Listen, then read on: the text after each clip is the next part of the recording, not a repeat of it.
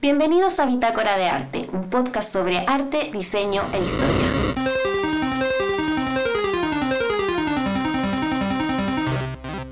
Buenos días y bienvenidos a un nuevo capítulo de la Bitácora de Arte. Chiquillos, el día de hoy les tengo una invitada espectacular, así que probablemente ya habrán visto en alguna de las historias que subí que iba a estar con esta persona y es una querida amiga que tengo el placer de tener el día de hoy mi querida Sara Viloria. Hola Sara, ¿cómo estáis? Muy bien, Fran, ¿y tú cómo están? ¿Cómo está el mundo? Oigan, chiquillos, estamos súper contentas de estar grabando el día de hoy. La verdad es que hace mucho rato que con la Sara teníamos ganas de hacer algo juntas. Eh, sobre todo algo relacionado con lo que es eh, arte y sobre temas que en verdad nos tocan a nosotras como, como artistas, pero también es un tema que sentimos que es importante hablar como sociedad, ¿cierto? Porque es algo que nos pasa a nosotras, pero que probablemente si ustedes también se relacionan con algo que es artístico o incluso craft o algo que tenga que ver con la creación, probablemente también les ha pasado. Y em, el tema que queremos tocar el día de hoy es em, sobre la copia, el plagio, em, el apropiacionismo, eh, todos esos temas, en verdad, que son, bueno, muy amplios, en verdad. Comunes y diversos. Comunes y diversos. Yo creo que todos tenemos experiencias con respecto a esto muy distintas. Eh, probablemente a, más de uno les ha pasado, ¿cierto? Sí. Em, bueno, Sara, pero antes que partamos introduciendo el tema, eh, más que nada quería que te presentaras un poco, que nos contaras un poco sobre ti, que nos contaras un poco a qué te dedicas y todo eso. Súper, mira, me llamo Sara, en redes Saloriart, eh, y soy ilustradora. Yo estudié licenciatura en artes, pero me especialicé en ilustración. Que ya era una distinción importante porque cuando te dedicas a la ilustración trabajas en áreas de una u otra forma más comerciales y es más común el plagio, como para dejar eso de, introducción.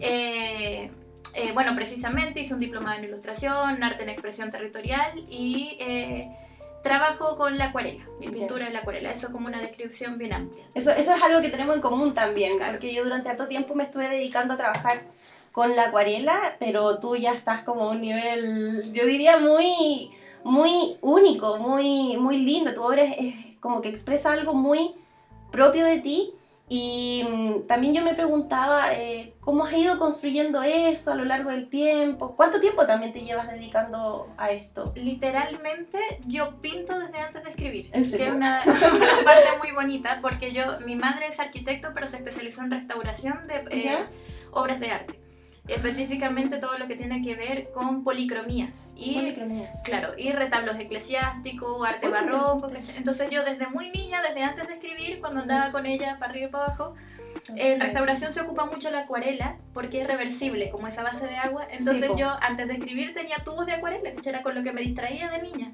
Claro. Entonces cuando digo tengo la vida pintando, tal vez hace pocos años que decidí empezar a perfeccionarlo, porque para mí era una cosa es pintar y otra cosa es que lo hiciera como tal vez yo quería hacerlo. Exacto. Pero desde chica. Desde chica. Oye, que heavy, porque por ejemplo, ahí tenemos como una distinción, eh, algo súper distinto entre nosotras, porque por ejemplo yo empecé a pintar, eh, no desde, o sea, típico, desde chica, o sea, como la típica niña que agarra un, papel y un lápiz y empieza a pintar, eh, pero la verdad es que yo en verdad empecé como hace 5 o 6 años a pintar y yo me enamoré de la acuarela inmediatamente, o sea, fue como un amor a primera vista. Al principio me costaba mucho y todo, pero no llevo pintando tanto tiempo, entonces igual es heavy como ver dos experiencias súper distintas en, en ese tema. Oye, y mm, en el fondo tú te estás dedicando mucho como a vender tu obra, pero también te estás dedicando a otras cosas, ¿no? ¿Podrías contar un poco de eso de... recién, recién comencé a explorar formatos más, más democráticos, la palabra democrático, porque si yo vendo obra, yo pinto, eh, hago también acrílico, hago pintura como parte de mi obra personal, de lo que me nace hacer, pero también es cierto que empecé a experimentar con formatos más democráticos, que tienen que ver con prints, con stickers, con... Eh, formatos transferibles que cualquiera puede adquirir a un mejor precio y que sigue siendo obra porque mi obra original, Exacto. De hecho, hace muy poquito la Sara sacó un, como una colección de, no sé cómo muy bien cómo describirlo, porque es como bien especial, es como, son como tatuajes temporales, pero en verdad es como tener una obra de arte en tu cuerpo. Y yo justo ahora ella, como me vino a visitar, me trajo mi, mis stickers, así que me los, me los voy a poner muy pronto. Pero cuéntanos, ¿cómo surgió esa idea? Eh, quería hacer algo que fuese muy distinto. Yo, por ejemplo, consumo, a mí compro stickers y cosas de otras y otros creadores, pero quería una experiencia que fuese distinta. Yo, por ejemplo, tengo una relación muy especial con el cuerpo. De hecho, justo incluso en las cosas que pinto hay mucho cuerpo femenino y quería una experiencia flor de piel. Y vi que existían estos formatos, aparte de que recuerdo que de niña, en varias eh, gomas de mascar o caramelos, traían estos como tatús temporales, que era una experiencia. Sí, sí me acuerdo. Y, y fue como, ¿de dónde salió esto? ¿Cómo se hacía? Y empecé a investigar el formato y dije, ¿y se puede hacer? Y se puede hacer con y la gente puede tener en su piel una ilustración. Y lo encontré así hermoso. Es una experiencia igual efímera, porque es temporal. Pero creo que la magia reside un poco ahí. Oye, pero ¿sabes que ahora que, que me dices eso, como que encuentro súper lindo esto que tú me decís de, de, lo temporal también en el arte. Y eso quizás podría ser un, tema que tocáramos en otra ocasión, porque ah, eh, de hecho me acuerdo como de un artista que se llama Andy Goldsworth. Ay, ya no me acuerdo el nombre, pero ahí lo voy a buscar y, y, se lo voy a decir. Pero que hace obras de arte con, con objetos de la naturaleza y que tienen como cierta duración. Entonces duran, no sé, hace algo con copos de nieve y dura lo que tiene que durar el copo de nieve hasta que se derrita y ahí queda la obra. Entonces esto es como, como parecido, ¿no? Me gusta que se reduce la experiencia, Que no mm. estás pagando una materialidad, porque no va a durar, no, va a durar, no, no, es como un sticker que, no, estás pagando la experiencia de vivir esa pieza, de repente puede ser una experiencia estética en el sentido que puedes tomarte una foto o, o puedes jugar a que tienes algo que después no va a estar. Algo, algo interesante que me pasó es que muchas personas que se lo han puesto me dicen, oye, ahora quiero un tatuaje porque me gustó o quiero repetir el sticker ahí. Entonces fue como, ah, ya, se generó una experiencia con el cuerpo especial, que era la idea. Sí, muy relacionado con, con el cuerpo, me encantó. Oye, pero bueno, eh, vamos un poco a lo que vamos a hablar el tema del día de hoy. Como les comentamos, vamos a hablar un poco sobre el plagio, sobre las copias, sobre las malas prácticas también un poco eh, porque en el fondo, bueno, esto es algo muy presente tanto en nuestras realidades como en la historia, ¿cierto? Esto es algo que ha pasado eh, con artistas muy reconocidos y de hecho yo tengo unas anécdotas que me gustaría contar como para partir un poquito esta, em, este podcast. Y les voy a contar una anécdota que es de eh, dos artistas que probablemente ustedes conocen que es Pablo Picasso y Diego Rivera. ambos a mí no me caen muy bien, la verdad, pero creo que esta es una experiencia bien interesante. Y es que en 1915 pasó algo que rompió definitivamente con la amistad entre Pablo Picasso y Diego Rivera, cuando este último acusó de plagio a Picasso. O sea, Picasso estaba ahí funadísimo. bueno, ellos se habían conocido un año antes en, en París, en una época que era de guerra, pero también era de muchísimo arte. Rivera, que era cinco años más joven que Picasso, estaba aprendiendo cubismo de, este español, de Picasso, y, lo consideraba su amigo y, su maestro, ¿cierto? Y Picasso también le respondía y él le decía, querido amigo, nosotros estamos de acuerdo en todo. Entonces, ¿qué es lo que pasa? Que Picasso conocía el proceso y las obras que estaba eh, pintando en ese momento Diego Rivera, porque ambos eran como muy cercanos, ¿cierto? Eh, ¿Qué es lo que pasó? Que un día Rivera visitó el estudio de, de, Picasso y vio una obra que se parecía muchísimo a una obra que él estaba pintando que se llamaba Paisaje Zapatista. Y de hecho ahí, si, ustedes quieren, pueden buscar la obra en, en, Google, probablemente la van a encontrar al tiro. Y bueno, él sentía que le copiaba la composición, que era en triángulo, las formas, eh, los árboles del fondo, la mesa, todo eso. Eh, y bueno, entonces Rivera le dice, oye Picasso, ¿qué, ¿qué onda? ¿Cierto? Esto es como muy similar a lo mío. Y bueno, y el Picasso le dice, bueno, esto en verdad es, es un cuadro antiguo. Pero Rivera fue como más astuto y lo que hizo fue em, pasar un dedo por, la, por el cuadro de, que él sentía que le estaban copiando y se dio cuenta que en verdad la pintura todavía estaba húmeda. Entonces, a partir de entonces, la amistad entre estos dos artistas quedó rota definitivamente. Y ya después no era solamente una, una amistad rota, sino que en verdad era ya una enemistad. O sea, em, y la verdad es que también Picasso no fue, o sea, este caso con Picasso no fue el único que pasó, sino que también eh, había muchos artistas que en ese tiempo, si sabían que, que, Picasso iba a ir a su taller, como que escondían sus obras. Eh, entonces, igual es una anécdota como, como que nos, nos dice harto, o sea, como en el fondo esto de la copia y, y, el hecho de estar tan cercano a alguien y, que te copie algo que tú hiciste, em, en verdad es algo tan personal, ¿cierto? Y eso es un poquito lo que estábamos conversando antes sobre em, por qué esto nos afecta a nosotros. ¿Qué opinas tú? ¿Por qué a nosotros nos afecta tanto cuando algo nos copia? Como que escuchando atentamente esta anécdota que tú cuentas, yo pienso en la legitimidad. Porque si bien Rivera es un nombre hoy, es un referente latinoamericano hoy en día. Eh, en la época que compartía con Picasso, bueno, fíjate, iba a estudiar cubismo, era un alumno. Claro. Entonces, el, el gran peligro de Picasso era que tenía más alcance. Y si plagiaba, probablemente para la gente, Picasso claro. era el referente original, siendo que no lo era. Entonces, lo primero que, que pensé cuando pensé es qué complejo cuando plagias y teniendo más o menos alcance, te pasas a llevar a personas con menos poder o menos visibilidad, pero que tiene la obra original. Eso pensé. Eh, Súper heavy porque también es algo que podemos ver como... Está sonando el teléfono, perdón. Eh, podemos ver mucho en redes sociales, ¿cierto? Eh, como ponte tú, la cantidad de seguidores que tiene una persona y quizás le copia a otra persona que tiene menos cantidad de seguidores o que es más desconocida y hace pasar su obra por propia. Y es como, chuta, esta persona en verdad tiene mucho más alcance. Le está copiando a una persona que quizás recién está empezando o que quizás lleva poco tiempo, que no es tan conocida, que va a decir, ah, filo, pasa piola que le copia a esta persona, ¿cierto? Claro, y, es un riesgo también, porque es como lo que hacen incluso marcas que no tendrían que ver con arte. Surge una idea buena y alguien piensa, ah, pero si yo le añado esto, es todavía mejor idea. Sí. Y ahí sale un poco de las manos. Pero, creo que hay canales regulares y éticos que vamos a ir hablando más adelante. Pero te refieres, por ejemplo, cuando pasa esto con marcas, así como por ejemplo una marca grande cuando le copia a un artista pequeño. ¿Te has visto esos casos? Sara, por ejemplo. Sara ha sido, pero... Mira, Sara tuvo un caso muy particular con un pintor que se llama Yago Hortal. No sé por qué lo usaba de ejemplo en algunas clases. ¿Ya? Y él hacía pinturas acrílicas abstractas. Sara, como eran abstracciones, tomó las imágenes, hizo unos vestidos, tuve los vestidos preciosos, de hecho entiendo que él ganó la demanda. Y es muy llamativo porque mientras estaba como el tema estaba en todas las redes, él gana la demanda y la noticia desapareció. Si yo no sé en qué términos legales queda eso, de repente te pago tanto, pero porque igual, no sé. Qué heavy. O sea, De, de, fijo tienen que haber referentes en la web, pero recuerdo que en algún momento lo googleaba y era mucho y después... Pasó, hubo como uno, quizás un ocultamiento ahí de, de, lo que pasó. Pero el, el, el tema que, que, a mí me pasa, por ejemplo, es que yo siento eh, que crear es algo tan personal. Porque cuando tú decides crear algo, estás poniendo en ello todo tu ser.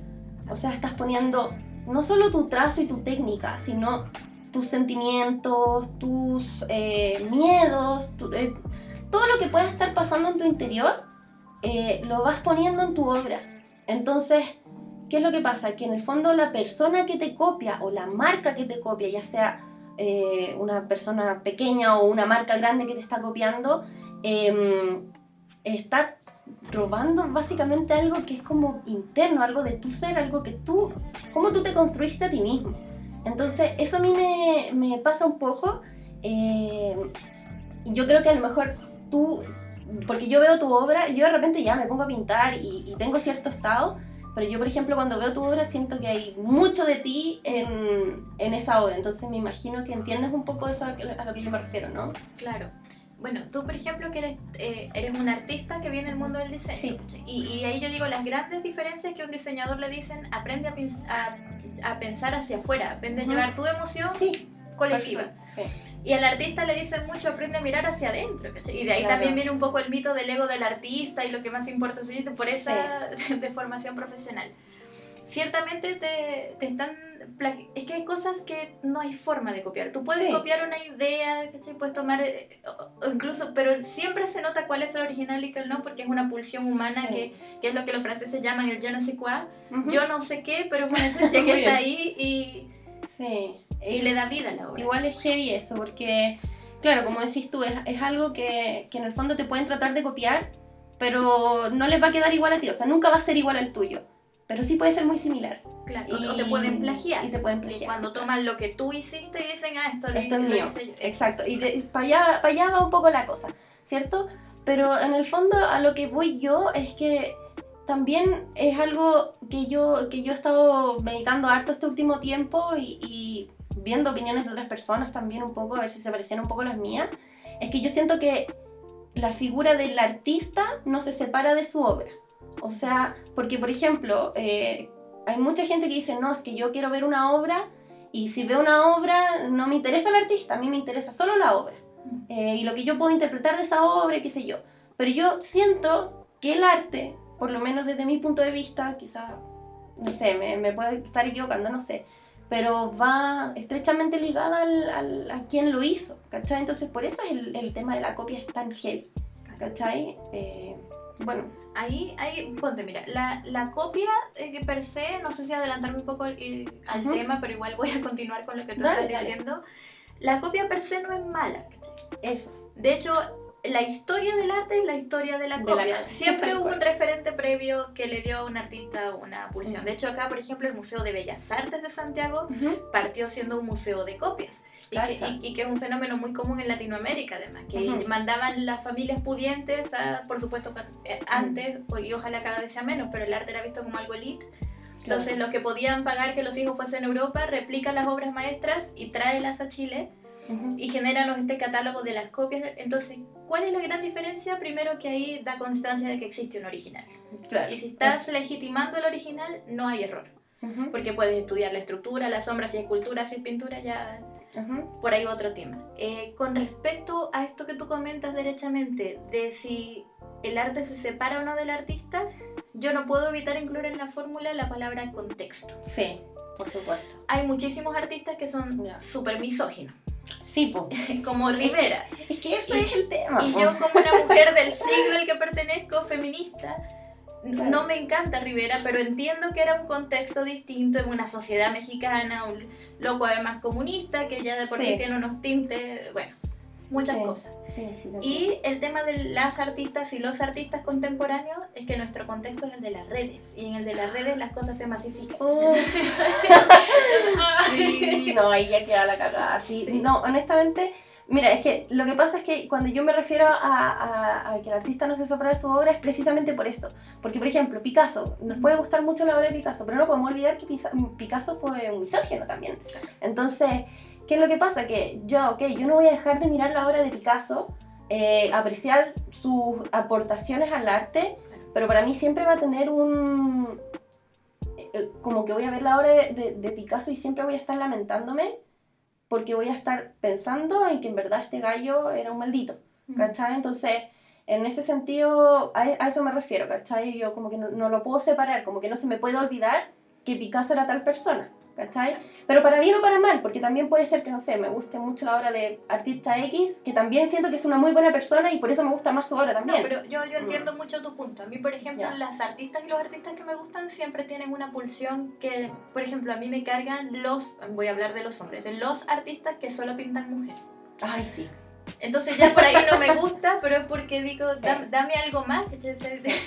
Eh, que por ejemplo a mí me encanta Monet porque tenía unos nenúfares preciosos y había hasta erotismo en los nenúfares de Monet, en, una planta, en un río, una búsqueda pictórica. Pero desde ahí te, te, doy la razón, claro. Sí, no, y, y, bueno, quizás me voy a desviar un poco el tema, pero es que el, el tema de, de, este podcast siempre ha sido como bien crítico hacia, hacia eso, ¿cierto? Eh, como en el fondo hombres han representado a lo largo de la historia a las mujeres como musas, siempre, siempre pintando mujeres, siempre viendo cómo en el fondo las mujeres deben ser o, dando su visión de cómo es una mujer bajo unos, unos como parámetros bien patriarcales, ¿cierto? Eh, hace muy poquito, bueno, no sé tan poquito, hace más o menos medio año descubrí la obra de Jenny Saville, no sé si te suena. Sí, que hace cuerpos como voluptuosos, mujeres voluminosas. Sí. Eh, sí. Me, me, me, gusta mucho más ese tipo de acercamiento desde, desde la voz de una mujer. O sea, eh, que no está idealizada, que no está estereotipada. Y, y cuando conocí la obra de Saville fue como esto me, me, me, hace más sentido, ¿cierto? justo hablando de lo mm. que podía ser plagio, esto no sé si es un comentario responsable porque fue algo que alguna vez leí en internet, no tengo información de esto, no tengo una tesis que lo avale, pero que decía el 90% del arte anónimo fue de mujeres. Heavy. Yo, y me hizo sentido cuántas pinturas, claro, si los hombres pintaban, ¿por qué hay tantas pinturas de hombres que no ponían su nombre? Cuando la naturaleza masculina es estampar el nombre porque lo hice yo. Y, sí, pues, el ego. Y, pensaba esto, o, cuántas pinturas fueron hechas por mujeres como Margaret King o caso famoso, y el crédito pictórico, y eso era un plagio, era además un plagio a puerta adentro, en la casa tú creas, pero el mérito es mío. No, no sé si no estamos de, No, no importa, no importa. Sí. Miren, este no va a ser cortito como los de 15 minutos que yo hago siempre, así que probablemente aquí vamos a estar todo rato hablando. Así que podemos darnos el lujo de tocar estos temas. Eh, ¿Viste la película de Margaret King? Sí. ¡Ay, qué heavy! Yo la vi hace más o menos tres meses, no la había visto. Eh, para los que no conocen la historia de Mar bueno, les voy a recomendar la película, mejor se llama Big Eyes y no está en Netflix, creo, ni en Amazon Prime ni nada, eso yo la tengo que buscar así como muy. Yo de hecho conocí a Margaret King por la película. Ah, heavy. Ya, yo fue al revés, conocí la obra de Margaret King y después vi la película. Y. Oye, que me gustó la película, está, es, es muy buena, siento que está muy bien hecha ¿Quién la dirigió? Es de Burton. Es de Burton. sí, Me, gusta mucho su, su dirección. Em, bueno, ahí les dejamos una recomendación para, para que ustedes puedan buscar esa, esa película. Eh, les va a gustar harto y, y, bueno, tiene un poco que ver, como les decía, con lo que hemos hablado a lo largo de este podcast. Si bien hoy día estamos hablando de, de lo que es plagio, creo que no podía faltar esa, esa mirada, ¿cierto? Oye, eh, bueno, pero ya que estamos hablando de plagio, eh, yo tengo un par de definiciones que, que, estuve investigando, ¿cierto? Porque creo que es importante de repente también tener como la definición de algún autor o algo sobre la mesa. Eh, y busqué aquí, tengo aquí mis apuntes, Servet Magro, Luis eh, Peñuela y Ortega. y ellos fundamentan el plagio en el derecho de propiedad intelectual como que no se puede llevar al extremo de proteger una idea en sí misma sino la, em, la forma exacta en la que se plasma. O sea, yo creo que ellos se refieren aquí que en el fondo tú no puedes plagiar una idea, ¿cierto? Eh, pero sí puedes plagiar la forma en cómo se ejecuta, ¿o no? Es como un poco eso a lo que, a lo que se refiere, ¿cierto?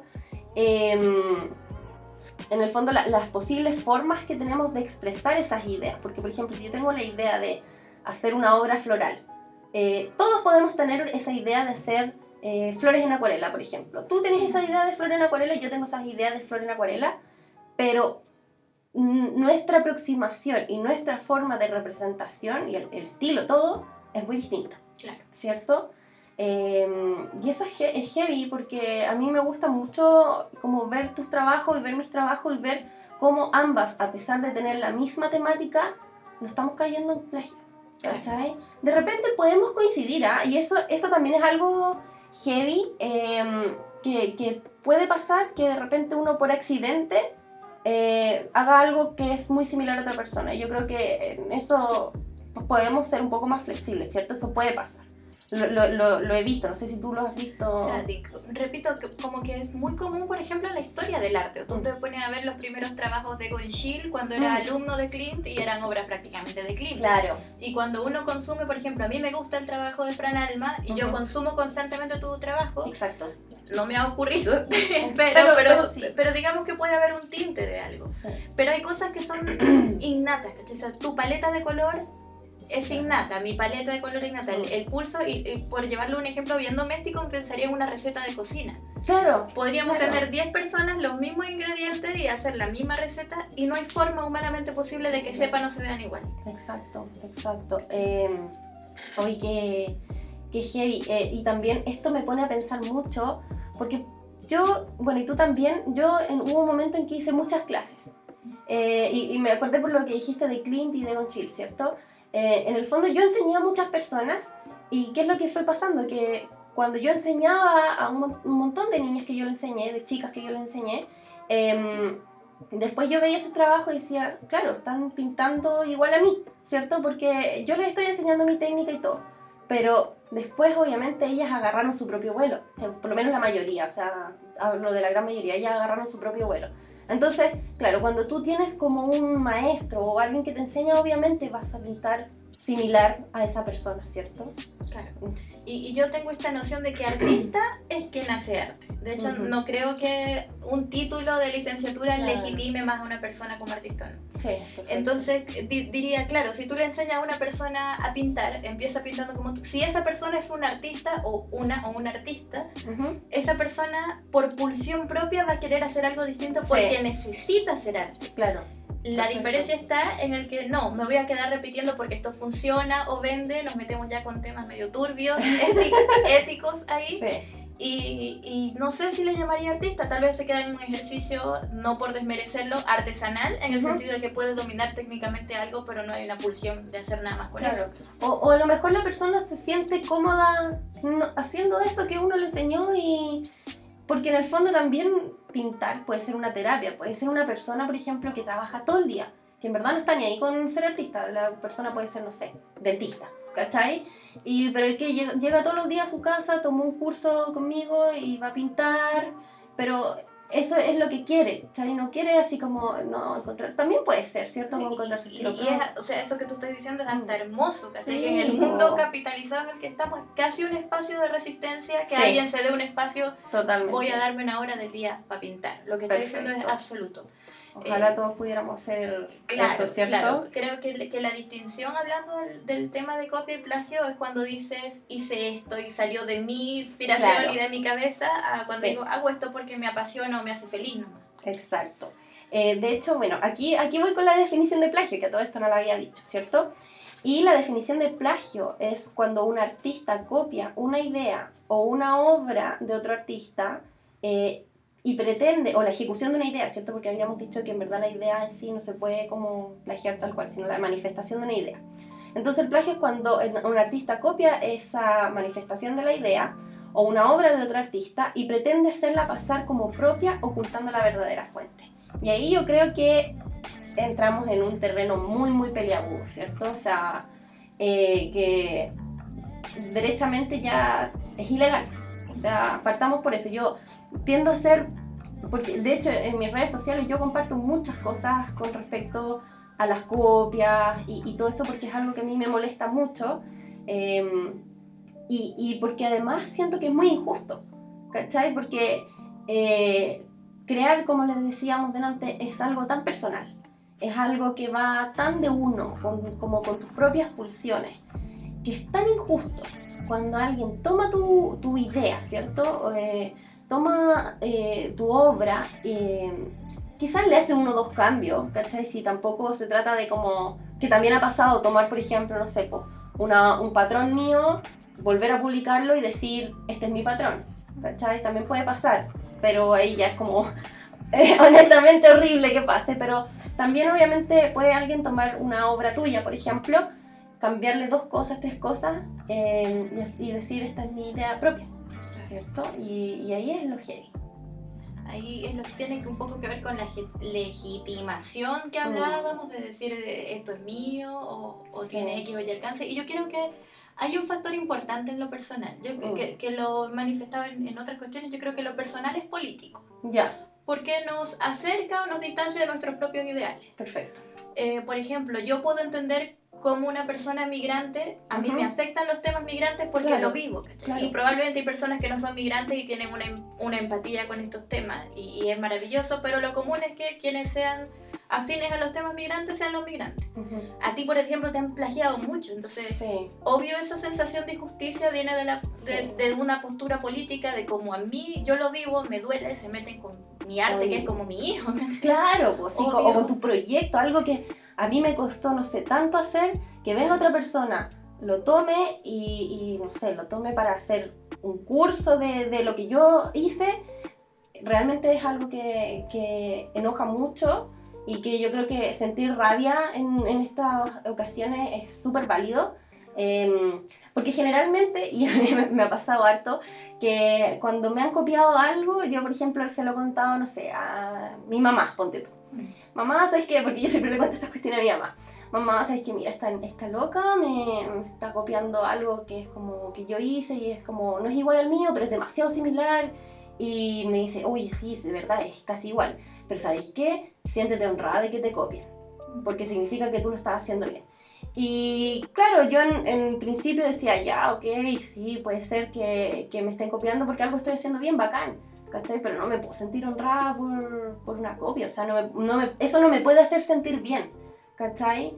Sino que en el fondo me hace sentir enojada. Es que hay una violencia ahí mm. súper estructural porque no es una tienda de retail copiando a Gucci que no pierde nada, gana con la copia. Es una mujer independiente en un mundo complejo, en un área difícil, porque hacer arte es difícil aquí en Pekín.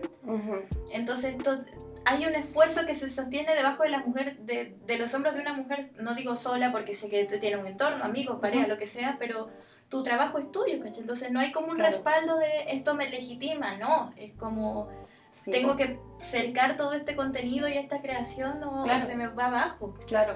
Entonces, a mí, bueno, después podemos hablar un poquito de, las experiencias que, que, ha vivido cada una con respecto a este tema, pero en el fondo es, es eso, es como que eh, es normal sentirse enojado, sentirse triste, eh, sentir rabia, porque siento que como que hoy, hoy en día como que la gente se prohíbe sentir tantas cosas o decir que está enojada, ponte tú, es como, ay, mira, está enojada y, uy, le afectó, ¿cachai? Es como la típica que, que como si no tuviera sentimientos, ¿cachai? ¿no? Y cuando la gente dice, ay, te afectó y la respuesta es, sí, sí, como me afecta. me afecta, claro.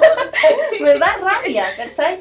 E incluso si uno decide de, decir esto en, en redes sociales, es como, ay, qué alaraca, pero si no se parece tanto, ¿cachai? Porque probablemente la gente lo va a ver y es como, pucha, ya se parece, pero en verdad está ahí exagerando un poco. Mm. Porque no entienden lo importante que es para uno, porque es algo que uno creó de manera tan subjetiva también, ¿cierto? Entonces, eso es, es, todo un tema, pues, ¿cachai? Los sentimientos que nos puede generar eh, cuando, cuando nos pasa esto. Mm. Eh, bueno, eso, más que nada con respecto a la definición.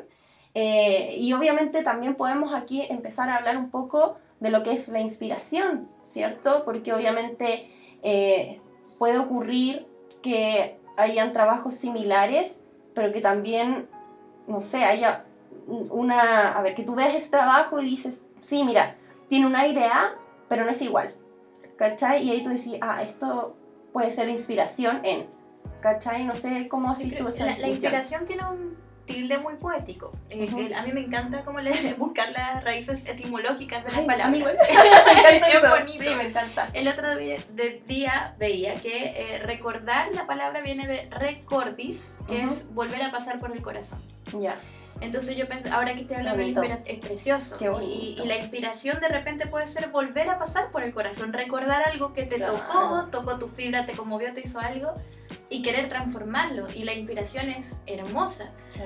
Probablemente yo no sería ni la mitad de lo que soy ni de lo que quiero llegar a ser y cuéntame si a ti te pasa lo mismo con las artistas y los artistas que me gustan. Claro, o sea, si yo miro el trabajo de algún artista que me gusta es como, claro, me inspira, pero no llego. te, llena, es una sensación muy sublime que te sobrepone, muy parecido cuando me ha pasado veces que tengo alumnas y me muestran ejemplos de, ay, yo, me gusta esta artista o una artista que yo no conocía. Y, y me encanta tener esa inocencia como de, oh, qué hermoso lo que me estás mostrando, como que algo que, que, no sé mucho cómo describir, pero te, te expande, ¿cachai? Esto es bello, me inspira. Claro. Sí, y, y de hecho, mira, y, y, esto es algo que en diseño se, se hace mucho y en ilustración también, que uno estudia a los artistas, ¿cachai? Uno estudia el estilo de Turner. ¿Cachai? El otro día caché que tú estabas explorando con tus alumnas el estilo de Turner, ¿cachai?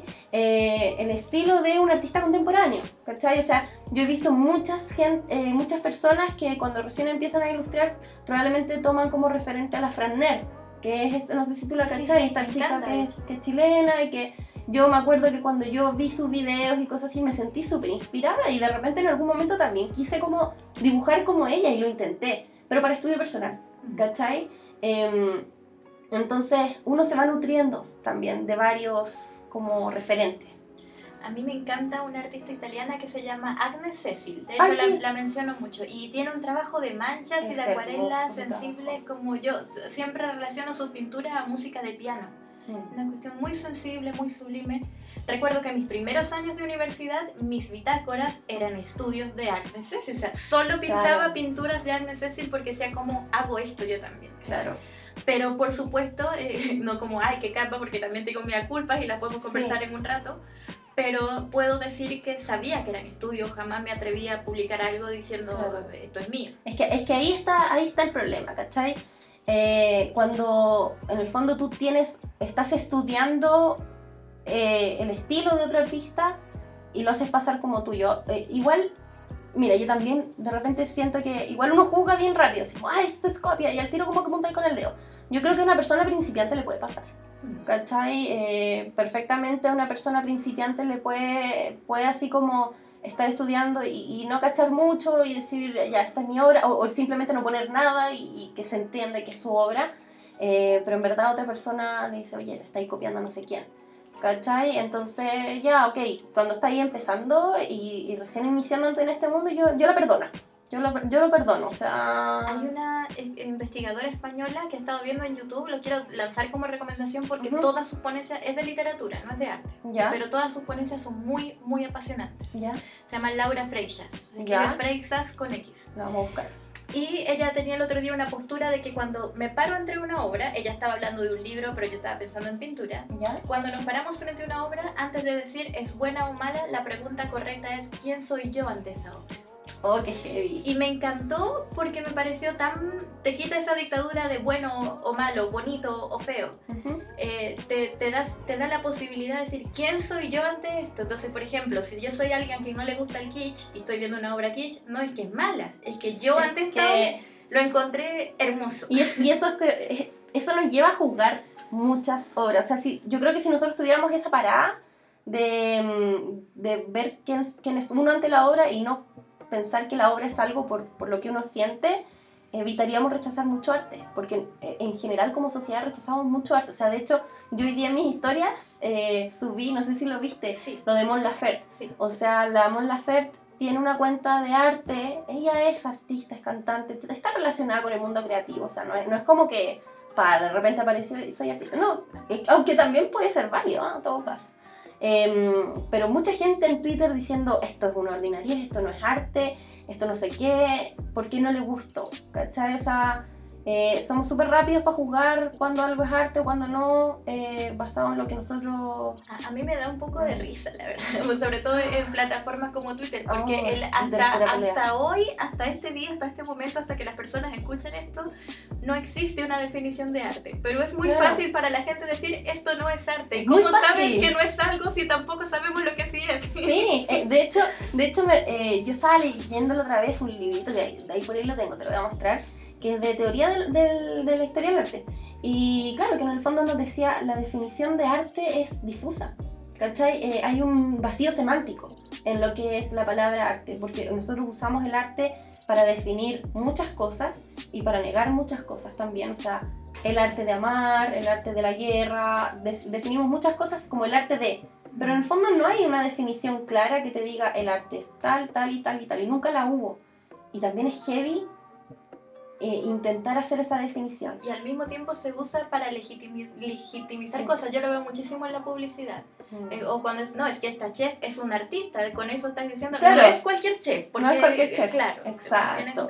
Exacto. Eh, bueno, nos desviamos de nos desviamos un poco del tema, pero no importa si, si para eso estamos acá. ya tenemos un poco hablado lo que es como la definición de, de, de lo que es el plagio. Eh, un poco lo de la, inspiración, de, cómo artistas han tomado inspiración de otros lados, cómo artistas han tomado inspiración de sus propios maestros, cómo a nosotras también nos ha pasado eso. Em, eh, aquí se me olvidó, y es algo que a mí siempre me gusta nombrar, como la inspiración de Van Gogh con el arte japonés, ¿cierto? Con Hokusai para hacer, no sé, pues ahí. Este es como un ejemplo súper típico que yo siempre doy, pero que considero que es como algo que todos van a entender porque la mayoría de la gente conoce sus obras, ¿cierto? Que es la granola de Kanagawa con la noche estrellada, ¿cierto? Entonces, yo creo que ese, esas dos obras son un claro ejemplo de inspiración ¿cachai? Porque en la Noche Estrellada no hay copia de la obra de, de Hokusai, ¿cierto? Eh, uno puede ver, por ejemplo, la espiral, o sea, en el fondo el movimiento de, de, las estrellas, ¿cierto? Y de la ola, que son similares, y cómo eso en el fondo Van Gogh se inspiró en eso, pero que logró crear algo totalmente distinto. O sea, los almendros en flor también. O sea, como que siento que, que, que eso es como un claro ejemplo de, de que sí es inspiración y no necesariamente por inspirarte en algo tiene que ser copia. ¿Cierto? Exacto. Ay, a ver, ¿qué más tenemos en nuestro... Em, ya, a ver, hablemos un poquito también del apropiacionismo. Bueno. Ya. Em, bueno, no sé si tú leíste un poco, yo la otra vez lo comenté en historias, de hecho, también, como sobre lo que es el apropiacionismo y todo eso. me gustaría que tú partieras dando una idea general de apropiacionismo, porque no sé si manejo los mismos códigos o si estoy errada. Ya, mira, vamos a hacerlo súper básico, que en el fondo eh, el apropiacionismo es algo que se ha dado mucho en el, en el arte, de hecho es casi un movimiento, ¿ya? Eh, donde en el fondo tú tomas la obra de arte de otra persona y em, en el fondo puedes hacer varias cosas con, con esa obra de arte. Eh, por ejemplo, eh, Duchamp eh, toma la Mona Lisa y, ya. Claro, y le pone los bigotes y es una obra totalmente nueva eh, que le pertenece a Duchamp, pero que es apropiacionista en sí, ¿cachai? Em, porque en el fondo Duchamp no pudo haber creado esa obra sin tener sin la Mona Lisa. Exacto. Pero hay una distinción, ¿ya? Que, y yo creo que aquí es súper importante porque nosotros tenemos que, saber que el apropiacionismo está dentro de los márgenes legales, ¿ya? Porque la obra apropiacionista siempre cita, aunque no sea así como, esta obra es de tal, la tomé de tal, pero siempre se subentiende que está tomada de otra persona. Que hay un original. Que hay un original. Que hay un original. Jeff Koons también hizo lo mismo con Van Gogh. Mm. Eh, Banksy, o sea, la verdad es que hay un montón de autores que hacen eso. De hecho, el mismo, si hablamos de una misma técnica, el collage, de por sí también es como un poco apropiacionismo, ¿cierto? Pero se subentiende que para poder hacer el collage tú tienes que tomar imágenes, ¿cierto? De, otras fuentes. Entonces... Está, bueno el ejemplo del collage. Yo te mm. preguntaba eh, que partieras porque yo misma tengo mis propias dudas respecto a ¿Es una nueva obra realmente la Mona Lisa con bigotes o es otra Mona Lisa? Que, no es lo mismo. Mm. Pero el ejemplo del collage está súper bueno, claro, claro, claro que si tienes muchas imágenes en un nuevo contexto y un... Claro. Es, otra pieza. Es que, claro, porque en el fondo eh, yo creo que es una obra nueva, sí, pero es una obra en el fondo que depende de, ¿cachai? Es como una obra derivada, claro. ¿cachai? O sea, depende de, del, del original para existir, si no, no existe. Eh, pero yo sí creo que es otra obra porque la recontextualiza. ¿Cachai? Por eso me atrevo a decir que es otra obra, porque toma la Mona Lisa, la saca de su contexto, que es puro, todo, todo eso que, claro, la aura de la obra intocable. Claro, exacto. ¿Y qué es lo que hace él? La toma, le pone bigotes y eh, le pone... No, toda la razón. De hecho, quiero poner un ejemplo muy cercano que es el mío. Ya, dale. hay, una, hay una chica que hizo una ilustración preciosa de una, de una monita oliendo una flor. Yo le escribí por, eh, por interno porque había como una tendencia de hacer una pintura ah, en tu estilo. En tu estilo. De hecho, vi... Y claro, y recuerdo que le escribí y le dije, estoy enamorada de esta pieza, puedo hacer una versión mía, mía porque la hice yo, pero por supuesto cuando subo eso estoy poniendo la original es esta, porque la mía no es esta. Ya, perfecto. Perfecto, este, sí. Y, incluso, claro, en este caso tú lo citaste, pero en, porque la otra vez cuando yo hice esa publicación me, me, preguntaron, o sea, siempre hay que citarlo, y yo creo que también hay veces en que se subentiende, ¿cachai? O sea, en el collage, por ejemplo, se subentiende que tú estás usando material ajeno. ¿Cachai? Eh, en el mismo, si Duchamp no le hubiera querido poner nombre a la Mona Lisa con bigote, se entiende que es una obra de apropiacionismo, aunque él no le esté diciendo esta obra, eh, gracias, eh, para poder hacerlo tuve que nombrarlo, ¿me entendí? Entonces creo que, que, ahí está como, como la recontextualización, em, que en el fondo siempre alude de una manera u otra, sea directa o indirectamente, pero siempre está aludiendo a la obra original. Eh, entonces, ¿qué es lo que pasa? Que eso no es plagio, mm. ¿cachai? Es, es apropiacionismo y creo que hay que hacer esa distinción, ¿cierto? Em, bueno, ¿qué, ¿qué, pensáis de estas obras abreviacionistas? ¿Te gustan, no te gustan? Eh, pienso, a mí me gusta el collage. Me gusta el collage. También creo que hay ejercicios que son interesantes. Por ejemplo, me encanta, no sé si, qué, tan extensa sería la cédula de un collage en una galería, mm. si tuviera que citar cada una de las imágenes que, está tomando o de dónde proviene. Es, casi un sinsentido. Es casi un sinsentido, en efecto. Te también pienso que lo interesante de la apropiación es que, sí, ahora cada vez te doy más la razón desde el concepto que diste, son las nuevas lecturas. Nuevas lecturas. ¿Cuáles lecturas saco de ahí? Por ejemplo, si yo pienso voy a irme a una pintura, el Jardín de las Delicias del Bosco, que puede durar semanas analizándolo por la cantidad de imágenes que tiene. Claro. Y tiene miles. Claro, y, de repente pasa esto con el collage, que es como un ejercicio, qué imagen está junto a cuál y cuál está debajo y qué color usó. Claro. Entonces hay... Hay algunas que no se ve nada, se ve como una manito, así como... Claro. Entonces como ir descubriendo un mensaje. Es un ejercicio pictórico, de hecho, porque hay, hay forma, hay color, hay composición, hay todo pero recopilando todos estos, estos elementos. Exacto. Sí. sí es buen ejemplo ese de del collage, ¿cierto? Sí. Em, y bueno, hablemos un poquito de, del contexto virtual que estamos viviendo hoy en día. Sé que lo nombramos un poquito anteriormente, eh, pero en el fondo, eh, ¿cómo se da esto en nuestro contexto, ¿cierto? Porque estamos en una sociedad y en un sistema que está todo ya interconectado. O sea, tenemos Pinterest, tenemos Instagram, tenemos un montón de formas de acceder a material de otras personas, ¿cierto? Entonces, eh, a mí por lo menos me han llegado a veces como comentarios de, de exalumnas, por ejemplo, que me dicen, em, pucha, yo estoy haciendo mi obra, pero no la quiero publicar. Porque Insta o sea, eh, Pinterest o Instagram básicamente ya es una galería de lugares donde puedes ir a copiar. ¿Qué, qué opináis? No, pienso que tiene toda la razón. De hecho, es la gran diatriba cuando te dicen, ahora con las redes tienes acceso a que tu obra se comercialice o se viralice. Y el viralizar es delicado, lo mismo, lo mismo que con Pinterest. Sí. Pinterest es súper delicado porque es básicamente todas y todos usamos Pinterest. Yo soy adicta a Pinterest. Ay, sí. Estoy todo el, tiempo viendo imágenes, referencias, referencias. ¿Hasta qué punto es bueno o hasta qué punto contamina? Claro. Eh, También eso es otro, la contaminación visual. Visual, claro. Yo tengo una amiga ilustradora muy seca, Valeria Araya. ¿Ya? En redes ella es Omreidnik, que es ah, invierno sí, me, me, habíais comentado de ella. Y la Vale se viralizó muchísimo con mm. el estallido social que ocurrió acá. Ay, como la, la niña que, del, otro día, la, Dani Valentini. La, del Matapaco, la del Matapaco, claro. sí. y, y yo recuerdo que le preguntaba directamente qué te pasa cuando tus imágenes, de hecho yo le envío capturas cuando veo sus ilustraciones fuera de Instagram, las he visto en Facebook, en páginas, así, vale, acá está. Y me dice, son, son imágenes públicas, quiero que estén ahí, pero es porque ella lo quiere. ah, claro, es distinto del caso de la Dani, por ejemplo, que ella tiene su obra del Matapaco y que es de ella y, se la han estampado en polera, en la feria la veía en todas partes y sin su autorización. Eh, claro, en este caso no la están plagiando, al menos yo no he visto a nadie que diga yo hice esta ilustración, pero sí, sí hay una, sí es masivo. Claro, que está diciendo comercio también con eso. Claro, eh, puede haberlo, o, o, es delicado de repente cuáles son los términos, ¿quieres tú que tu imagen esté? A lo mejor no te está plagiando nadie, a lo mejor ponen tu nombre, pero se permiten usarla en un contexto que tú no querías tu imagen. Exacto. Entonces, ¿quién defiende eso? Es que eso es lo complicado y de hecho también fue una de las preguntas que hicieron Caleta y de hecho creo que es como el momento perfecto para entrar en ese tema. ¿Cómo protegí, qué, qué haces? ¿Cómo protegís tu obra? ¿Cierto?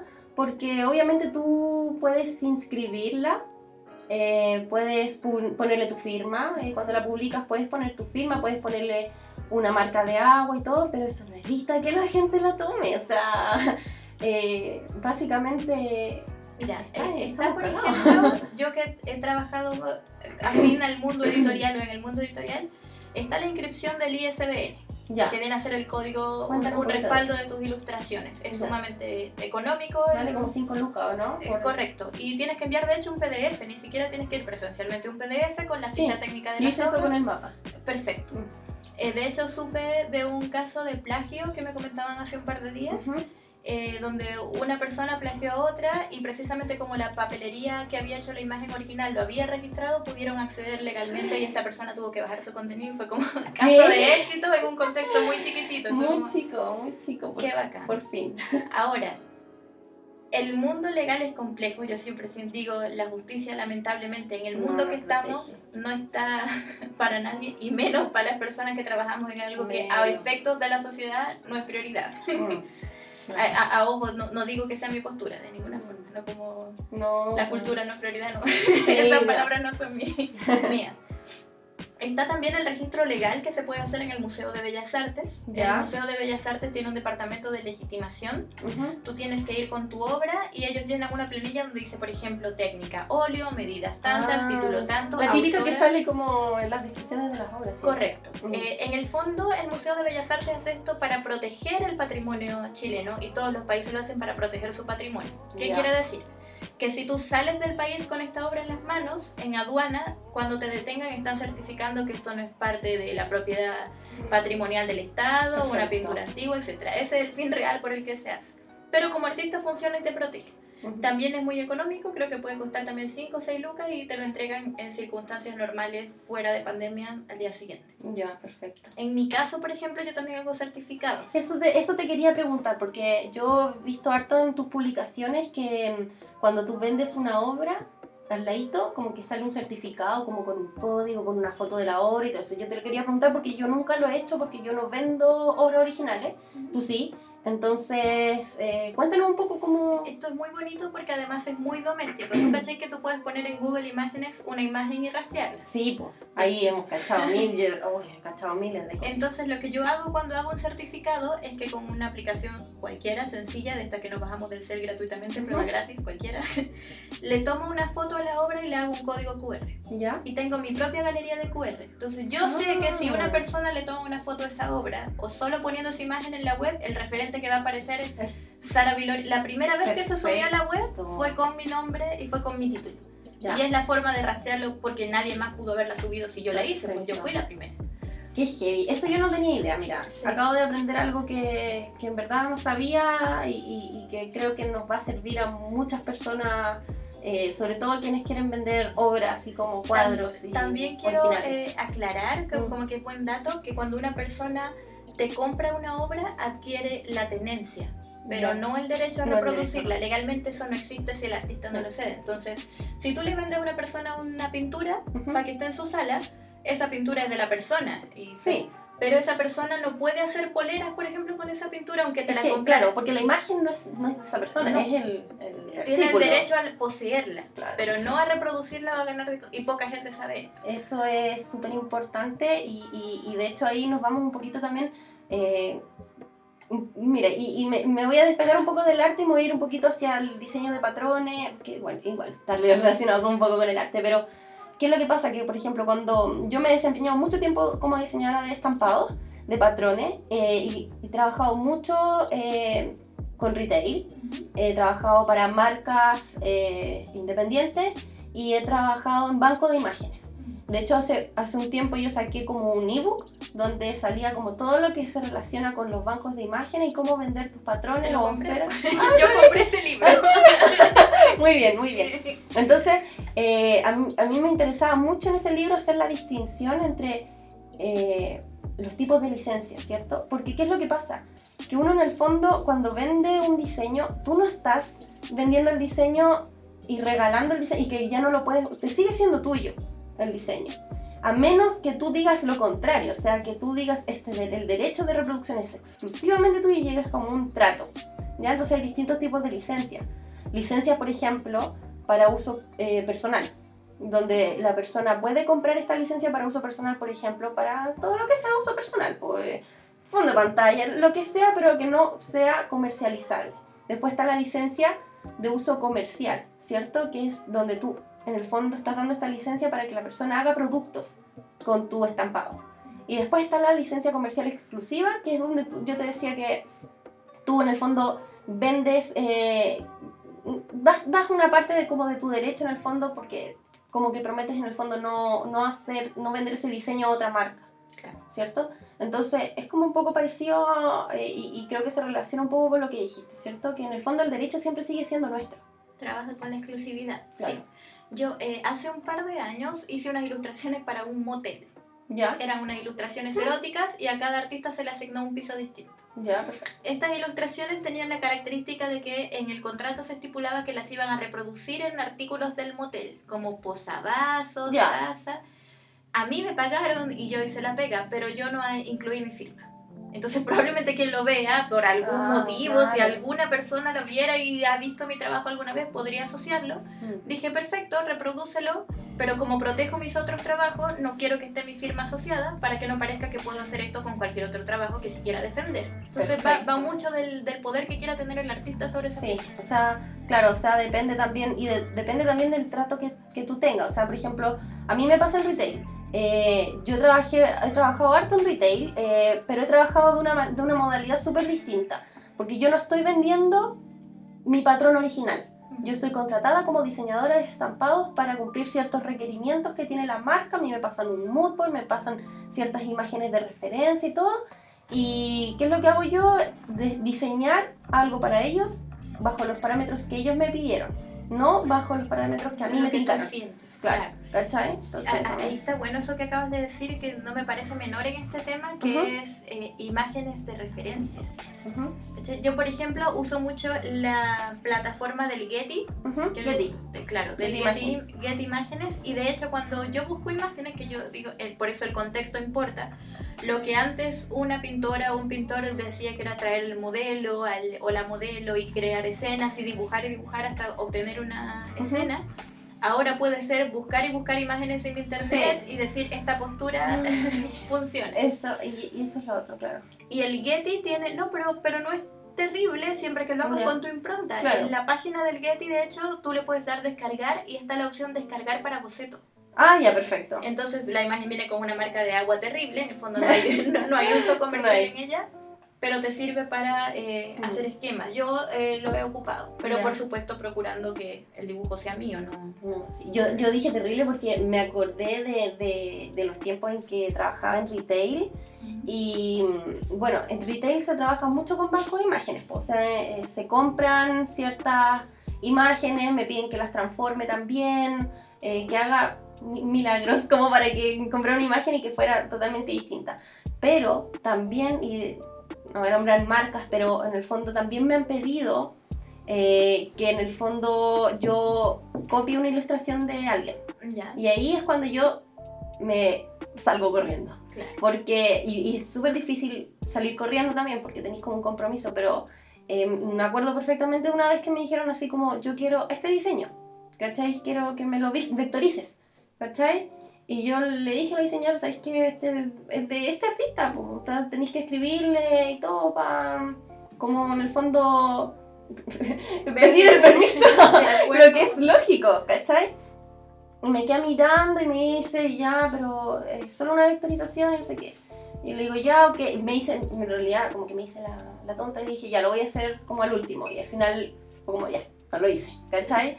Em, pero claro, o sea, también en, en, retail pasa mucho lo de la copia, mm. ¿cachai? Entonces, hoy no sé, esto, está, esto pasa en todos lados, en el fondo. Es súper difícil escapar eh, de esto, estamos todos expuestos a esto, la ley nos protege muy poco, pero por lo menos sabemos que hay eh, formas en las que sí podemos proteger nuestras obras y me gustaría contar un caso, de hecho, que lo tengo aquí justamente anotadito, de un artista eh, valenciana que se llama Rosa Torres, ¿ya? Eh, eh, ella tenía su obra, qué sé yo, y en 2008 descubrió que em, una clínica estaba usando su obra para unas gigantografías, o sea, estaba usando plagios de su obra, o sea, como que la reprodujeron.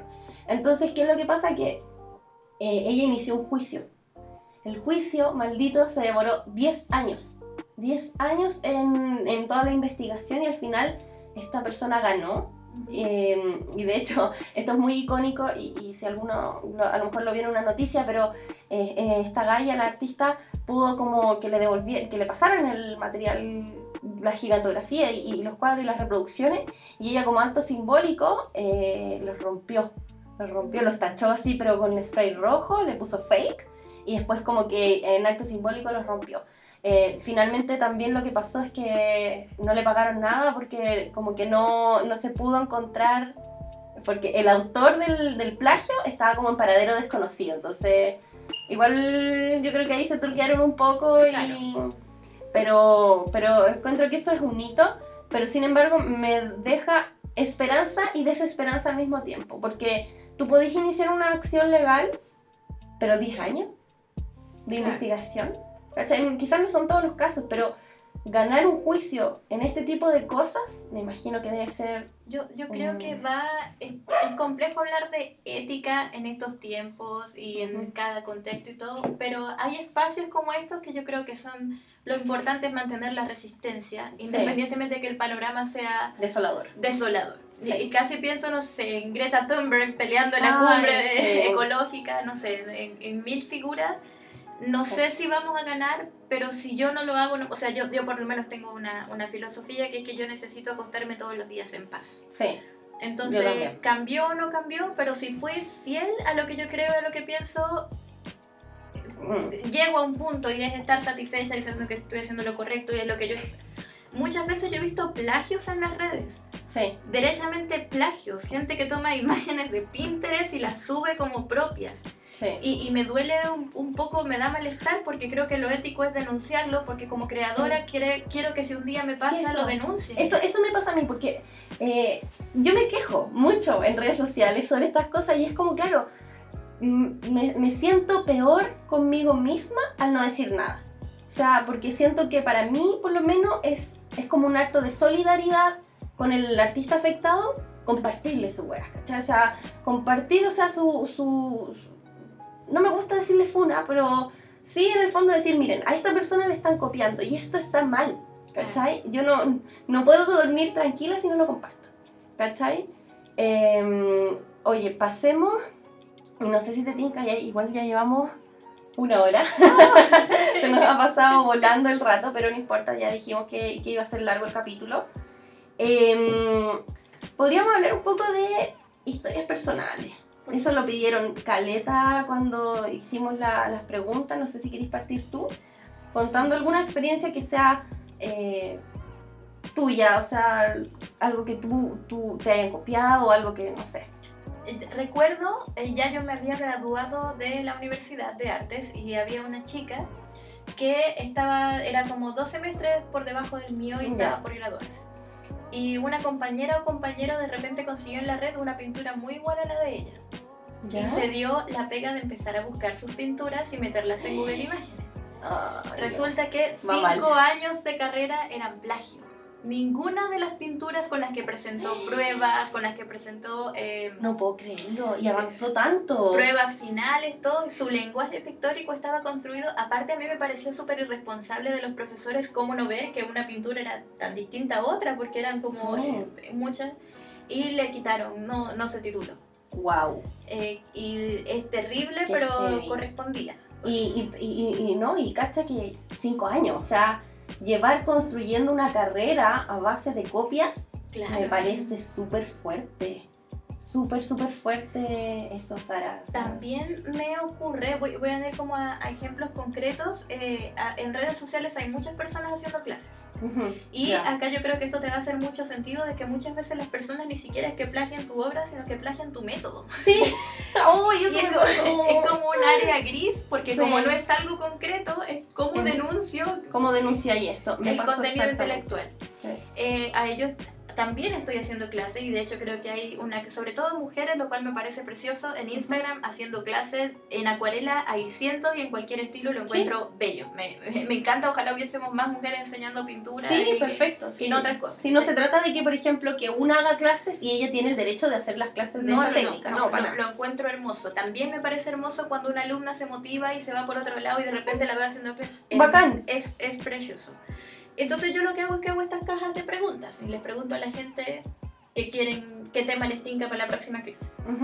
Y hay una creadora muy popular, estoy hablando en el tiempo presente, que tiene talleres pagos además por precios muy eh, ah. accesibles. Sí, la habíamos, la habíamos comenzado ya. Entonces muchas personas me escriben pidiéndome en las clases los contenidos de esta persona por, como que en el fondo yo los haga gratis. Oh, heavy. Es heavy porque no, no puedo tener esta postura pesada de decirle a la gente lo que estás solicitando está mal. Mm. pero tan, casi me gustaría hablar y, decir, no es correcto que soliciten esto porque esta persona hace estas clases de esa forma porque es un contenido intelectual. Sí, me parece. Entonces, y, bueno, y temas de decir que obviamente yo no voy a hacer esas clases, pero me pregunto cuál es la noción de la gente, porque me pasa a mí mm. casi a diario, me dicen, hoy podrías hacer una clase de... Y yo veo el tema y es una clase que me salió publicitada y que ya está haciendo otra persona y que la hace hermosa además. De todas maneras, yo creo que ahí hay varios temas. Primero, a mí me, me pasó mucho eso. O sea, yo, tú cachai que yo inicio de la pandemia fue como una oleada de alumnas que tuve, que a muchas me acuerdo mucho, pero, pero de otras casi no tengo registro, porque fue tanta gente en un momento que realmente no pude seguir el rastro de esas personas. Em, porque, porque lo que yo apostaba en ese momento era un precio quizás más barato, pero con más cantidad de personas. Eh, que era una estrategia de, de mi propio marketing. Y me pasó mucho que personas tomaron mi curso y después hacían sus propias clases igual a las mías. Eh, o a veces incluso lives como gratuitos, enseñando exactamente lo que yo había enseñado. ¿Cachai?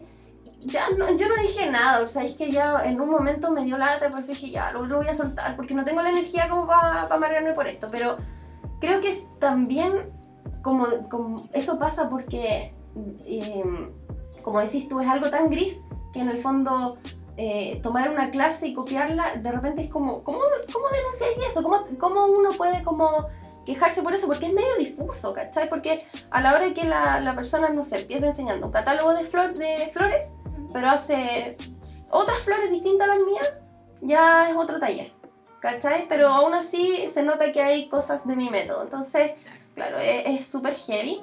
Y lo otro que encuentro súper heavy, y porque podemos hablar mucho de, de, que alguien le copia a alguien, ¿cierto? De que porque tú estás niño de, en la universidad, ¿cierto? Que, que sus obras le había copiado a un artista, pero bien lejano. Pero ¿qué es lo que pasa cuando estamos con eh, gente que es cercana? O sea, cercana que incluso podéis no conocer, ¿ah? pero igual este círculo es pequeño. O sea, en Chile son no voy a decir que son pocas porque hay varias, ¿cachai? Pero tampoco son millones. Mm. ¿Ya? Entonces es un círculo cerrado eh, es un, o sea, cerrado, no, no, es que nadie pueda entrar, sino que es un, un, círculo donde casi todas se conocen. O sea, yo conozco a la niña que hace de este taller, de no sé qué, incluso como entre lo craft, entre lo arte, entre lo ilustración, el círculo es pequeño. Entonces, no es difícil darse cuenta de lo que están haciendo las otras personas. Entonces, claro, tú eres como súper consciente tú eh, eres muy, muy consciente cuando alguien te dice, oye, quiero que hagáis una clase de esta misma otra chica, que hace esta misma otra chica, pero que ella cobra. Entonces encuentro bacán de tu parte que seas lo suficientemente ética para decir, no, no voy a hacer esto. Em, porque hay otras personas que no. Y ahí yo me podría meter un poquito con, con mi experiencia, si, si, es que no tenéis otra experiencia si no, volvemos. No, si tengo... Ah. Pero volvamos, pues, doy una, yo y otra, Ya, perfecto, ya. perfecto. A mí me, mira, a mí me pasó, y, y por eso como que quería, quería soltar esto ahora, porque eh, a mí me pasa esto y, y, me ha ocurrido constantemente con una persona que es cercana, eh, que ha tomado muchas ideas mías. Eh, obviamente yo aquí no quiero nombrar a esta persona, probablemente... es, de dominio público. Es, sí, mucha gente sabe quién es.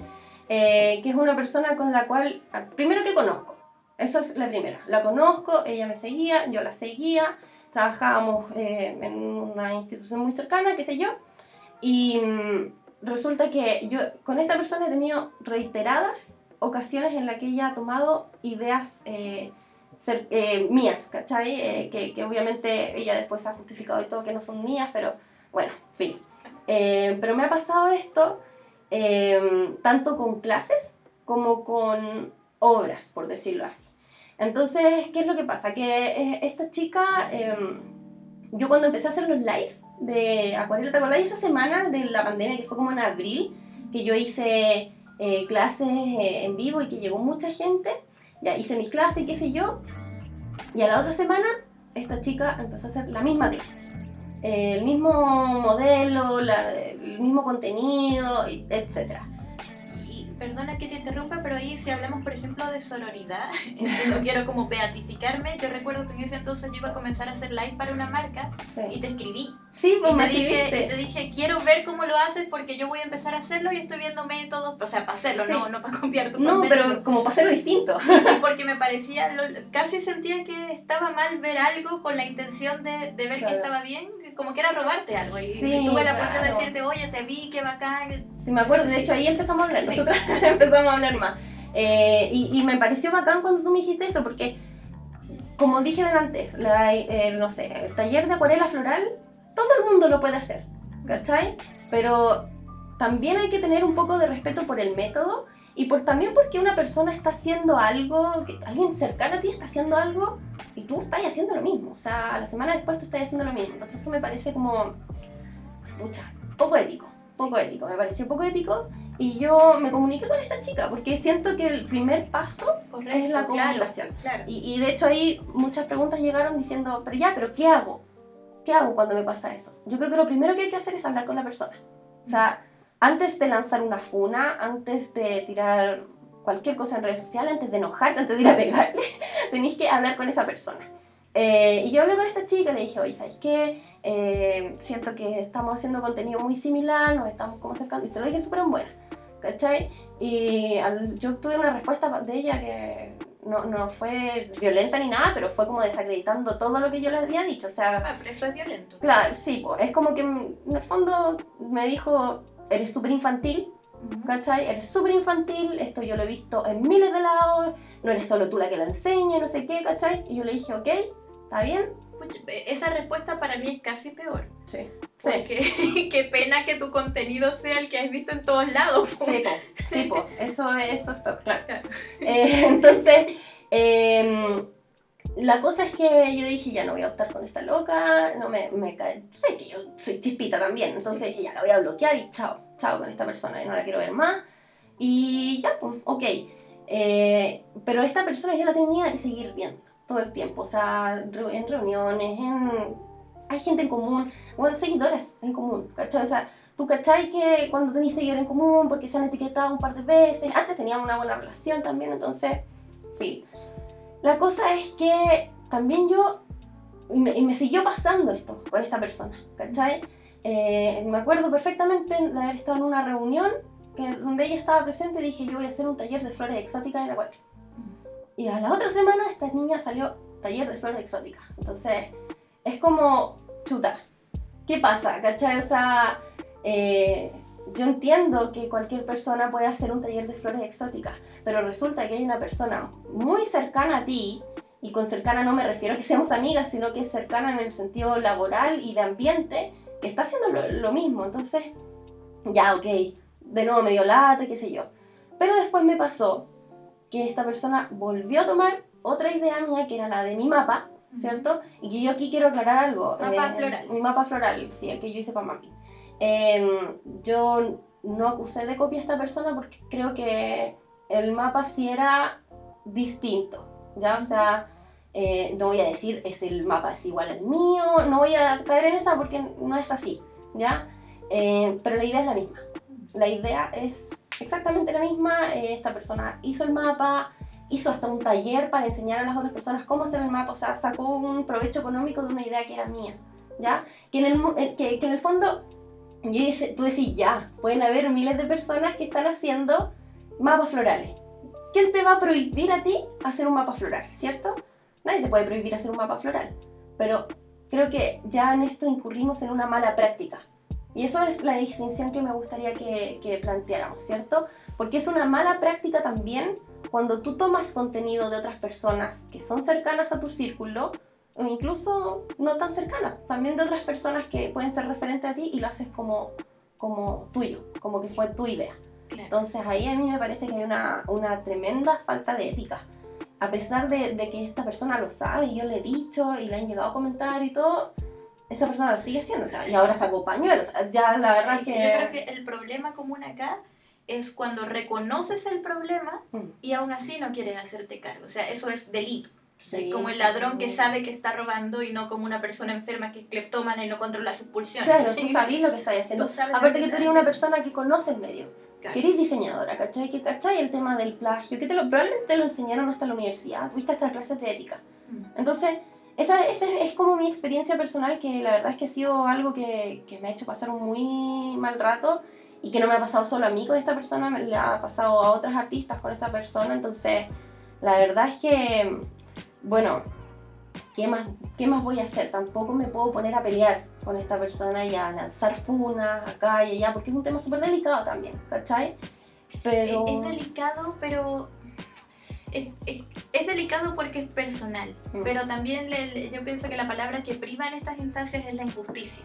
pues. Si yo expreso, defiendo mi contenido, mi pulsión, lo que me tomó años llegar hasta acá, entonces de repente puede ser, porque nadie quiere el conflicto. No, y es casi como una relación abusiva, es como la persona a la que le pegan todo el rato y dice, pero es que si yo lo digo voy a desatar un... Un, infierno. Un infierno y yo no quiero que el infierno sea público, pero igual estoy siendo víctima.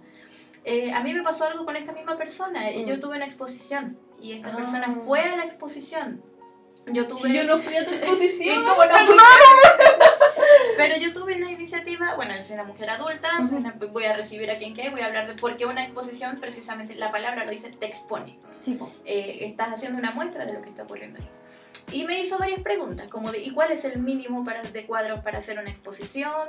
Eh, mm. ¿Y qué formato? ¿Y cómo conseguiste este espacio? Sacó toda la información. claro, entonces no quiero, quiero hacer una cosa muy, dejar una cosa muy clara acá. Yo no creo que eso sea malo. Si cualquiera de mis alumnas me dijera cuál era mi exposición, profe, yo quiero hacer una exposición, la exposición lo logró todo. Lo logró todo porque qué bueno que alguien quiera mostrar su propio trabajo. Sí. El tema es que este trabajo no es ahí está el tema, que, que, expones algo que son una serie de plagios continuos. y también de la responsabilidad de creer que por mostrar las cosas de determinada forma, eso te legitima como artista. Siempre digo eso, para mí, artista es quien hace arte, no quien plagia. Entonces, que tengas mucha ventana para hacer una exposición, no quiere decir que eres artista porque hiciste una exposición. Es lo opuesto. Estás plagiando y estás mostrando como propio. es la anti-artista esta, esta mm. figura. Entonces es súper complejo. Ahora, con lo que decías sobre buenas y malas prácticas, mm. yo ilustré un libro para la editorial Tajamar Ediciones, que es un libro de Federico García Lorca. García Lorca, todo el mundo ha hecho libros de, de, García Lorca, de hecho ya es de dominio público libre porque tiene más de, tiene los años de rigor. Lo primero que yo hice fue buscar ilustraciones de este libro. Ah. ¿Quiénes lo ilustraron? Sí, porque mucha gente hace la... porque es famoso, es, como decir que alguien ilustró un cancionero de Violeta Parra. Claro. No, hay forma, soy la primera, no.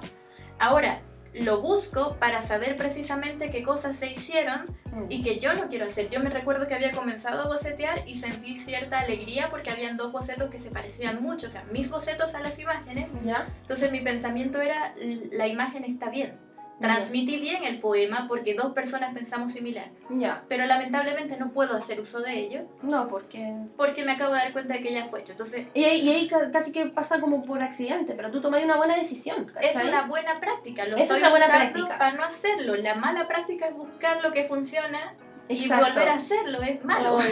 eso es terrible. O sea, es como... Sabéis que alguien está teniendo éxito con tal cosa, ¿cachai? Es como si no sé, de repente a mí se me ocurre, ¿sabes qué? Estoy viendo que a la Sara le está yendo bien con los tatuajes.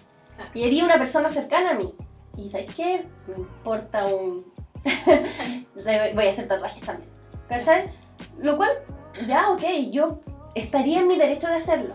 ¿Cachai? Yo podría hacer tatuajes y, y, sticker y, y exactamente hacer lo mismo que tú porque veo que funciona. Pero, ¿qué clase de compañerismo entre artistas sería ese si yo tomo un producto que en el fondo tú estás haciendo en este momento, ¿cachai? Quizás yo lo podría hacer más adelante, ¿cachai? Con otro toque, con otro tema, con otras cosas. Pero sería súper feo de mi parte, por ejemplo, llegar y tomar tu artículo porque veo que funciona, porque potencialmente yo te estoy quitando cierta clientela también, ¿cachai? No solo la idea, sino cierta clientela. Y, y yo ahí tengo incluso cierta, me, me da culpa, a ver, yo soy un ser humano. Cuando yo... ¿En serio? sí. Cuando no, me da culpa porque creo que también aquí es bien fácil como decir... Para afuera, como, como la Shakira. Pero también Cuando hay que hablar de dos es mejor empezar por uno mismo. Cuando yo comencé haciendo los tatuajes, recuerdo que eh, le decía a mi pareja, ay, me lo van a copiar. Me lo... Y, y, el metatema en la casa era que esto me lo van a copiar. Y de, repente, de repente me dice, calma, porque cualquiera puede hacer esto. pero nadie va a hacerlo con tus, o sea, ojalá, pero el, el, valor, el valor tuyo es que son tus obras en la piel. No es, no sé, no es un Bugs Bunny. claro, no el sticker del, del Koyak. Claro, no es el sticker del Koyak. Y ahí bajé un poco las pulsiones porque mm. tiene toda la razón, no se ha popularizado, pero si empezase a ocurrir, y tal vez es un tema hasta de ego propio, creer que porque yo lo hice es masivo, o sea, seamos... Pero si empezase a ocurrir, aceptarlo con, con cierta altura de mira, pero no son mis ilustraciones. Claro. Y, ahí también priva mucho los, los temas de los egos. También yo he tenido que hacer gráficas para clases y de hecho, estando la clase a tres horas y no he subido la gráfica. Entonces, ah, lo que hablábamos el otro día. Claro, busco una imagen referencial que grafique lo que hago. Eso sí, yo me siento muy tranquila de que jamás lo he vendido como obra. Yo no subo estas imágenes diciendo hice esto. Eh. Mm. Es otra forma de pero lo considero mi culpa porque dependiendo de los puntos de vista puede estar o no bien y, claro, en, el, en el fondo te refieres como a usar una imagen de otra persona como para promocionar un taller Claro. Sí, pero también cometí ese error. Eh, pero, pero fíjate que ni siquiera busco ilustraciones. O sea, no, yo jamás compartiría una ilustración de otra persona como mía.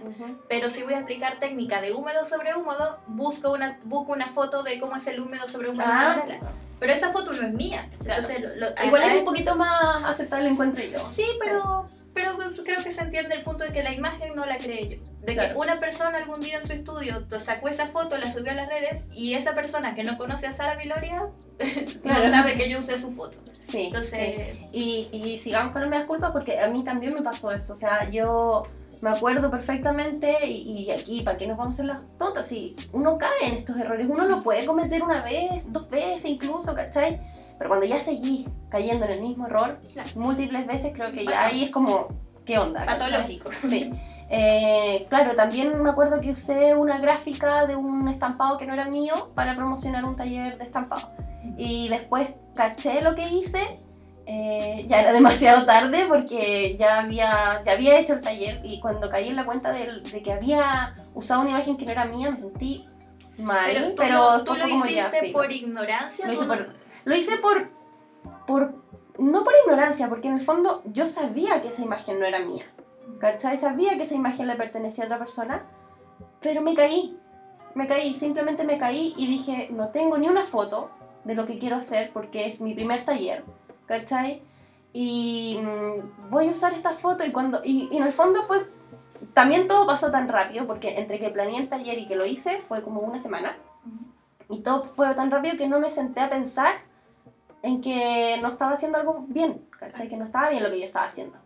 Eh, a pesar de saberlo, ¿cachai? Inconscientemente, pero ese, ese pensamiento nunca llegó tan a la superficie en ese momento y pasó un mes después dije, no, pues yo no puedo volver a usar esta misma gráfica.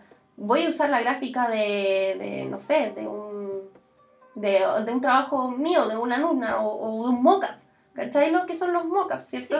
son, como, son, claro, son como imágenes que te sirven para hacer fotomontaje y poner imágenes sobre una polea, sobre qué.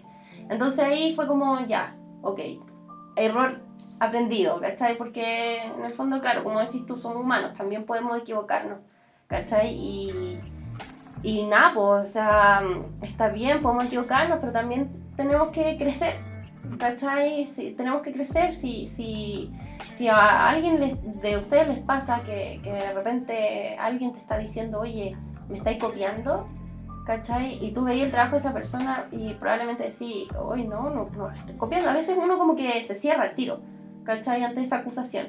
Uno se cierra y dice, no, si esto no es similar, no es similar. Pero por algo te lo están diciendo también, o sea, obviamente puede ocurrir que esta persona está, está mirando por el tiesto, ¿por qué me está diciendo esto? Pero analízalo bien antes de decir inmediatamente que no. ¿Cierto? Porque a veces uno puede cometer ese error que no se dio ni cuenta.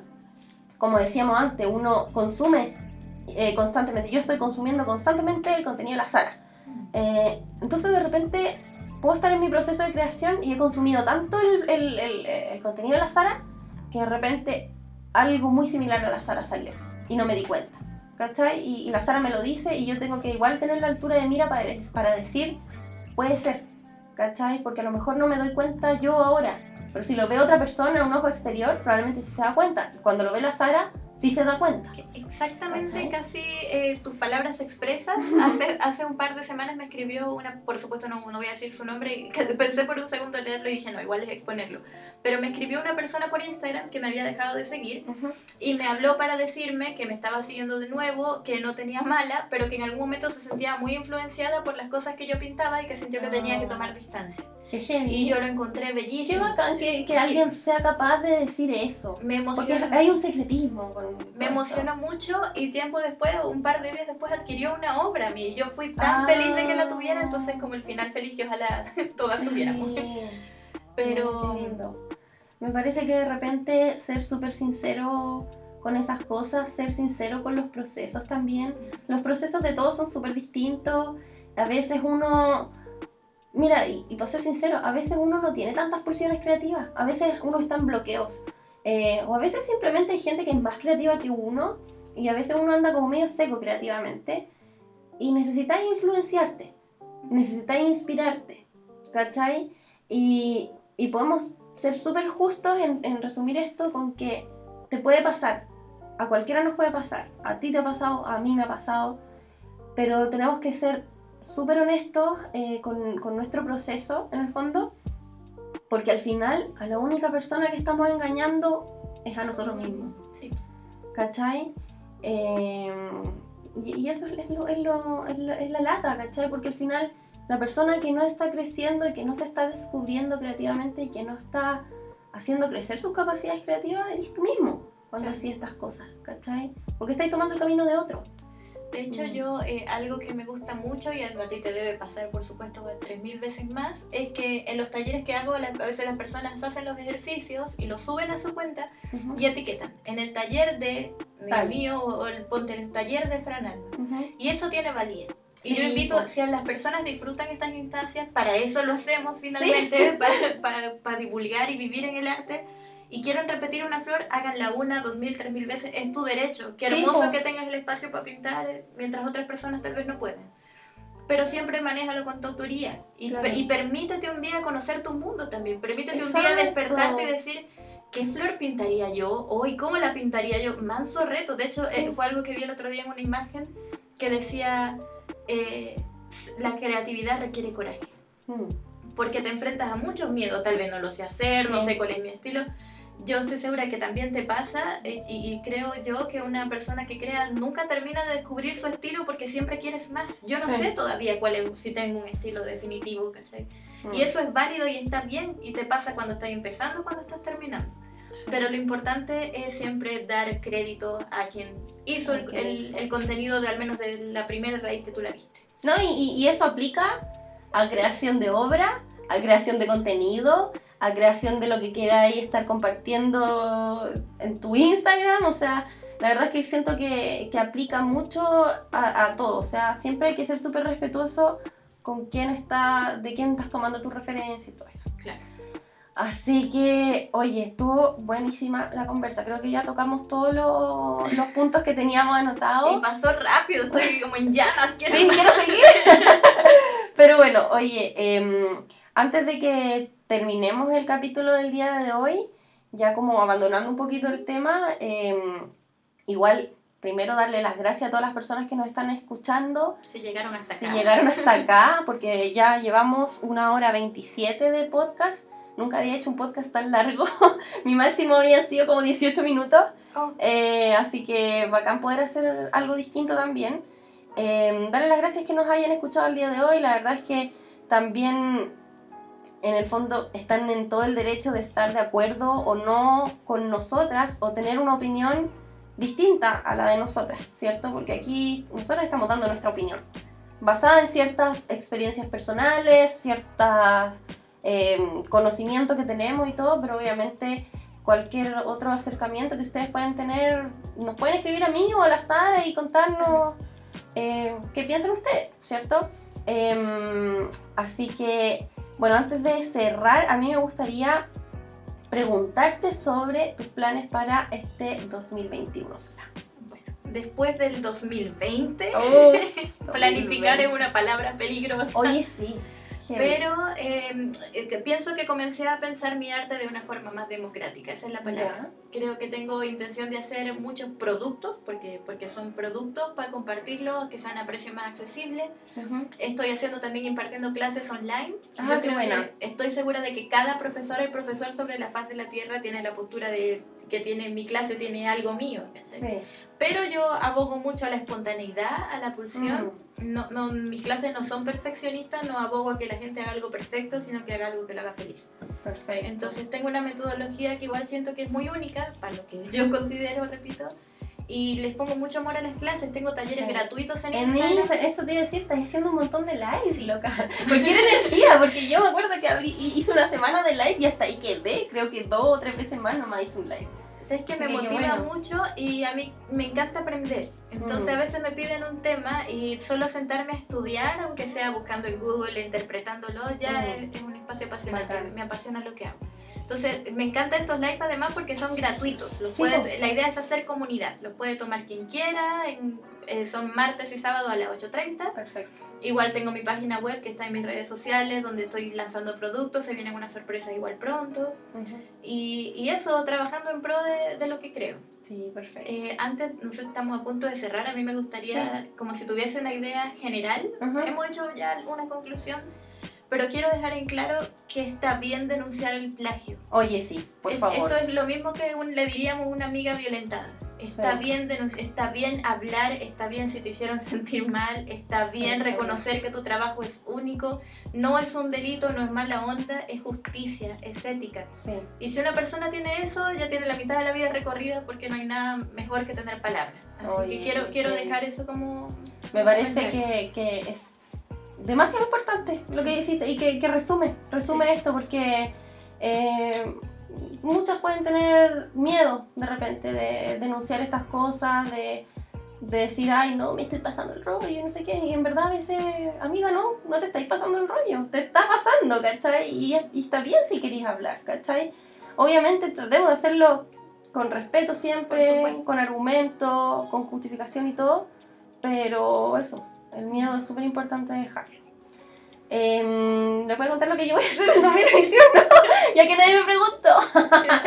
no, pero eh, que quiero hablar de esto porque también eh, con este capítulo em, estoy como cerrando la primera temporada de este podcast.